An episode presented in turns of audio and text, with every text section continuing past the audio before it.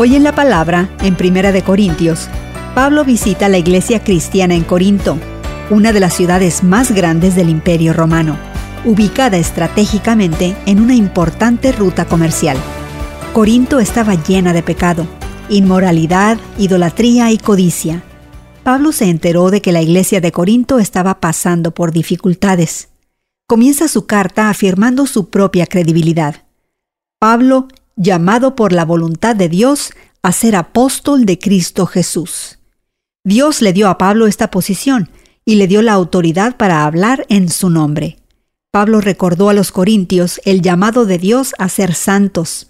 Debían ser apartados y puros. Esta expectativa no era exclusiva de ellos. Pablo explicó que era para todos los que en todas partes invocan el nombre de nuestro Señor Jesucristo. Las cartas antiguas típicamente incluían una palabra de agradecimiento después del saludo, y Pablo hace lo mismo. A pesar de la corrupción en Corinto, Pablo expresó su gratitud por la gracia de Dios hacia ellos, en forma de enseñanza y dones espirituales. La esperanza de Pablo estaba en Dios, quien llamó a la iglesia de Corinto a la comunión con Cristo. Cuando estamos afligidos y confundidos por una decisión difícil, podemos estar anclados en nuestra fe en Cristo y en el llamado de Dios para que seamos santos.